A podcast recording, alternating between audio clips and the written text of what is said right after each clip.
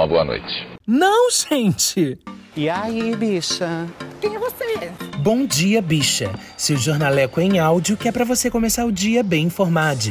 Tudo, ou quase tudo, que virou notícia sobre a comunidade LGBTQIAP+.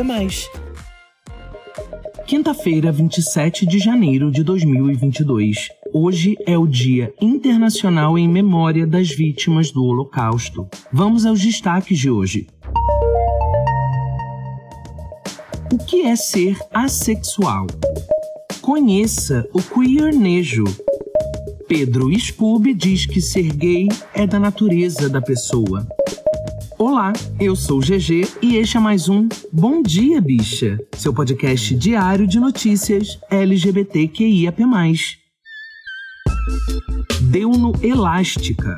Afinal, o que é ser assexual? Publicado em 17 de janeiro de 2022 por Uno Vulpo, cuja matéria está em primeira pessoa. Bárbara, uma bibliotecária de 23 anos, me conta que descobriu o termo assexual no Google. Por volta dos seus 13, 14 anos, em meio a dúvidas sobre o que sentia, pesquisou sobre puberdade tardia no meio da busca, encontrou o termo assexual, que na época se encaixou perfeitamente na sua condição e serviu de alívio pensar que existem outras pessoas que se sentiam igual a ela. Saber que eu não era doente, que não estava sozinha, foi extremamente importante e libertador. A partir daquele momento, consegui embasamento para justificar as minhas vontades perante o mundo. Coisa essa que não acontecia antes, pois simplesmente nem entendia o que se passava comigo. Conta. Procuramos bastante a respeito da quantidade de pessoas assexuais que existem no mundo, ou pelo menos no Brasil, e os dados todos variam entre 1 e 2% da população mundial. Entretanto, a assexualidade em si é tão pouco discutida e circundada de tantos tabus que acredito que tal porcentagem seja bem maior, considerando que boa parte da população que é de fato assexual não sabe que é por nunca terem nem ouvido falar a respeito de assexualidade. Talvez a primeira vez que ouvimos falar o radical assex é na escola, quando estudamos os organismos sexuados e assexuados. Nesse caso, são os organismos que, respectivamente, usam e não usam o sexo para se reproduzirem. No nosso caso, precisamos transar para gerarmos outros seres humanos, então nos encaixamos nos organismos sexuados. É comum que, quando as pessoas escutem a palavra assexualidade, a confundam com um tema visitado na biologia, e aí vira uma salada de termos. Antes de tudo, a assexualidade é uma orientação sexual. Não é um comportamento sexual, nem é uma fase da vida, nem é uma definição da biologia e ela está no mesmo lugar que homossexualidade, heterossexualidade e outras orientações. É comum acharmos na internet pessoas definindo a assexualidade como falta de atração sexual ou diminuição dela. Eu, particularmente, tendo a achar que tais definições partem de um pressuposto que existe um nível normal de atração ou que o normal é ser uma pessoa alossexual, o contrário de assexual. Logo, prefiro utilizar a definição da AVEM, a Rede de Educação e Visibilidade Assexual, que define alguém assexual como alguém que não sente ou experimenta atração sexual. Ela não vivencia a atração sexual de forma tão intensa e quase que necessária como as pessoas chamadas alossexuais, que sou eu, por exemplo, que sinto tesão por pessoas em específico. O mundo é muito sexo normativo. Historicamente e culturalmente, temos a relação sexual não apenas como uma atividade prazerosa, mas como uma marca de maturidade, como uma forma de conexão, hierarquia relacional. Você sai da amizade e passa a ser namorado ou ficante a partir do momento que você transa. Midiaticamente e até biblicamente, temos o sexo sendo disseminado como algo sagrado e que te faz vivo. Dessa forma, os padres e demais celibatários são vistos como os maiores mártires pela espiritualidade, já que sacrificam o sexo em prol de algo espiritual. E quem é assexual é visto como uma pessoa fria, psicopata ou traumatizada. Quanto a isso, é importante diferenciar assexuais de celibatários ou pessoas que optam por não transar antes do casamento, por exemplo. Essas pessoas estão ativamente optando por não ter relações sexuais, objetivando algum outro fim. Sempre ficava me perguntando como seria ter um relacionamento com alguém assexual. Na minha cabeça, a pessoa tinha uma repulsa por sexo e eu ficava inseguro até mesmo de saber se podia dormir junto ou não e coisas do tipo. Jornalista com uma pesquisa sobre identidades sexuais invisíveis, Cláudia Piazza conta que muitas pessoas assexuais têm uma vida sexual ativa e possuem relacionamentos em que o sexo acontece com uma certa frequência, apenas as motivações para ele é que são diferentes. Enquanto para pessoas não assexuais a libido é motivada no parceiro ou parceira, para as pessoas assexuais, as razões para se transar podem ser a vontade de ter filhos, desejo sexual autoaliviado com uma pessoa confiável ou outras razões que não sejam putz, estou com tesão no João e quero dar para ele. Ela, que também é assexual, ressalva que existem de fato pessoas que têm repulsa ao sexo, mas isso não as fazem mais ou menos assexuais. Significa só que elas têm uma relação diferente com a prática sexual em si e não necessariamente precisam de tratamento psicológico ou psiquiátrico. Ah, e uma dica legal se você quiser conhecer mais sobre a assexualidade e se aprofundar no assunto é o coletivo Abrace e o grupo Assexuais no Facebook.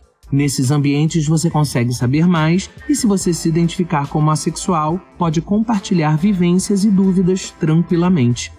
No episódio de ontem trouxemos uma matéria falando de pessoas queer. Hoje, sobre pessoas assexuais, que pelo amor de Deus, gente, não são assexuadas, tá? Você não imagina como é difícil encontrarmos matérias sobre demais letras da nossa sigla que não sejam o G.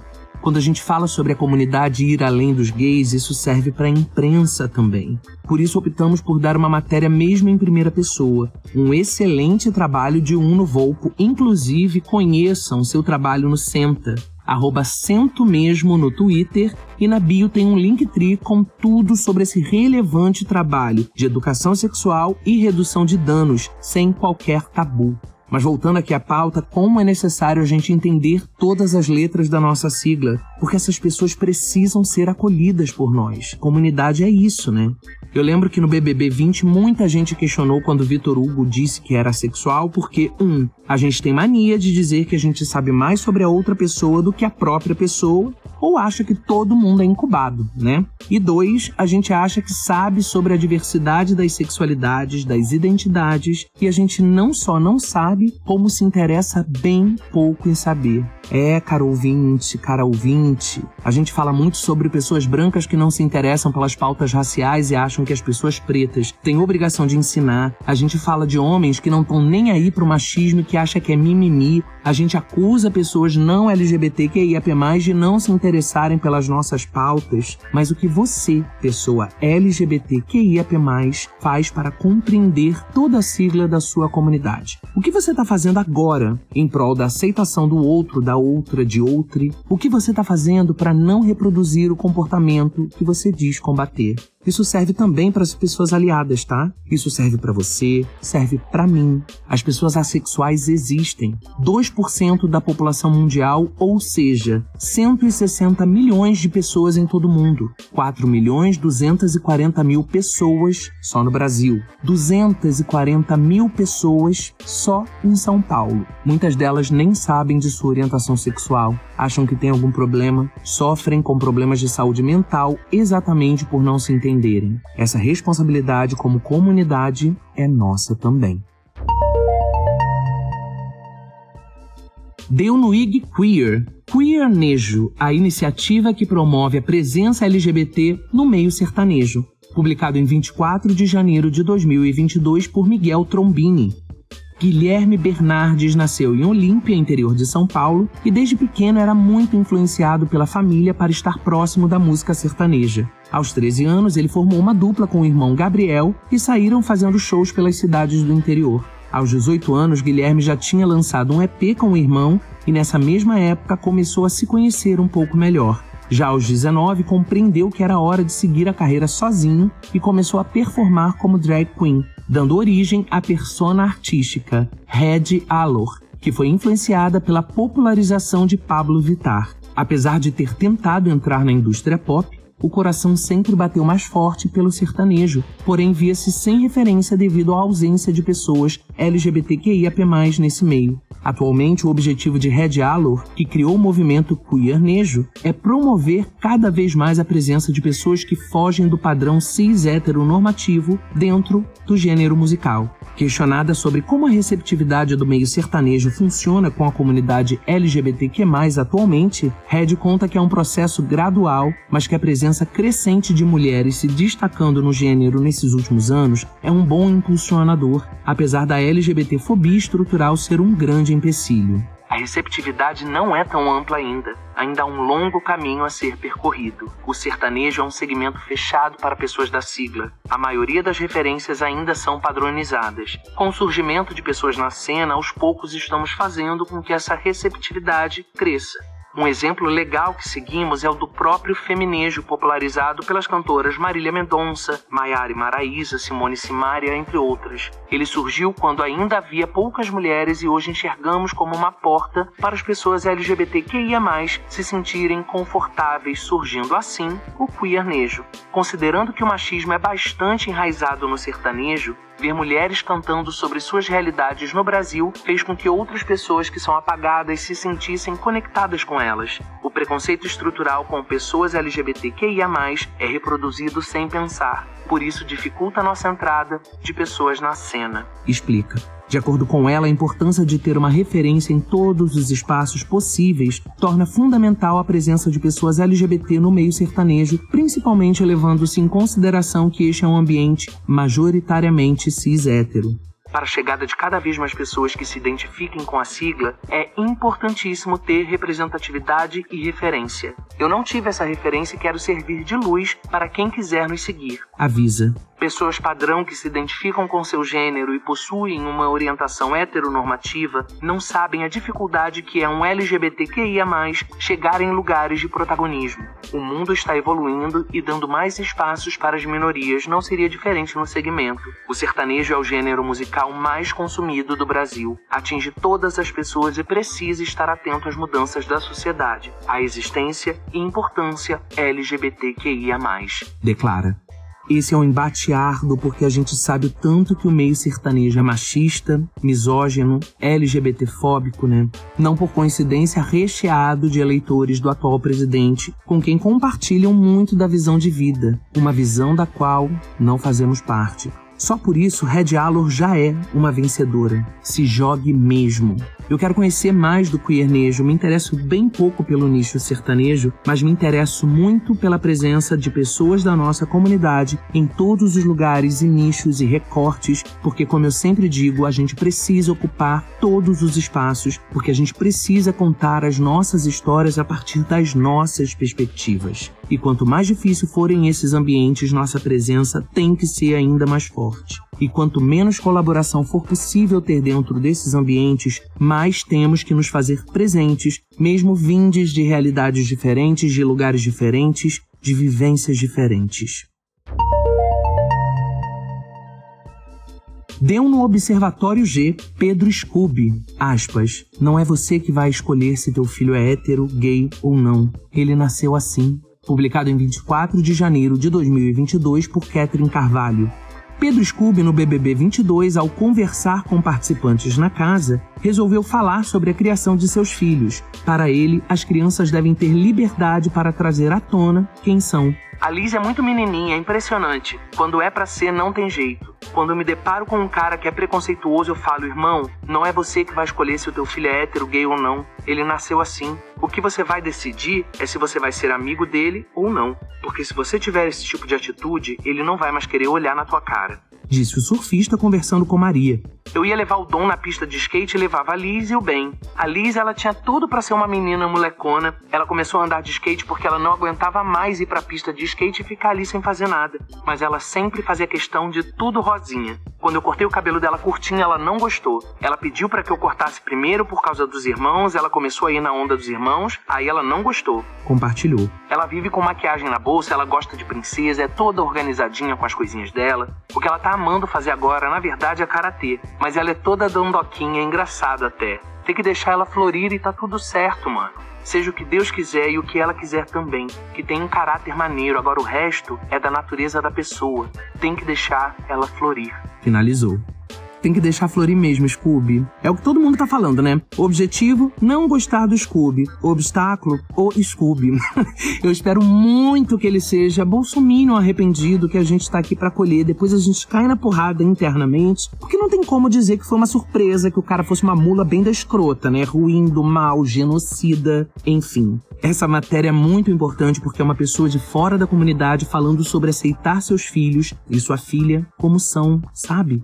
E Dan Pereira, nosso cristalzinho roteirista e colaborador aqui do Bom Dia, deixou no roteiro um depoimento tão lindo, tão pessoal que eu pedi para ele gravar e contar pra gente. Vem, Dan. Em pleno anos 90, eu tive um pai que me acolheu e me deu liberdade para que eu fosse quem eu quisesse ser. Lembro de aos 4 anos aparecer lá em casa um short vinho com fivela e claramente era uma roupa com muitas aspas de menina. Mas eu amava usar aquele short. Minha mãe teve uma criação mais machista, pois meus avós são nordestinos e com pouca escolaridade, achava aquilo um absurdo. Como assim? Meu filho, uma roupa de menina. E meu pai, que naquele momento foi o poço de sensatez, disse: É só uma roupa. Filho, você gosta de usar? Eu acenei com a cabeça que sim, e ele não me privou de usar o tal short que eu tanto gostava. Lendo isso me emociona, porque é, eu acho que meu pai sempre soube que eu era gay.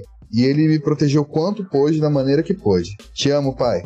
Obrigado pelo que talvez o senhor nem saiba que fez de bom seu Eliseu. Seu filho tem um coração lindo e assim dá pra gente saber bem de onde vem, né? Que papo importante é esse que o Pedro levantou no BBB com a audiência que esse programa tem, mesmo que tenha só passado no pay-per-view, porque as conversas acontecem mesmo assim. E é importante que as conversas aconteçam, que nossas existências, nossas vivências sejam consideradas. A gente vai aparando as arestas da sociedade com os nossos posicionamentos, a gente vai combatendo as violências com veemência, cobrando que a lei seja cumprida e fazendo barulho necessário quando não acontecer, e assim a gente vai combatendo a ignorância, mostrando a nossa cara, tirando os abutres da frente para as nossas existências passarem belíssimas.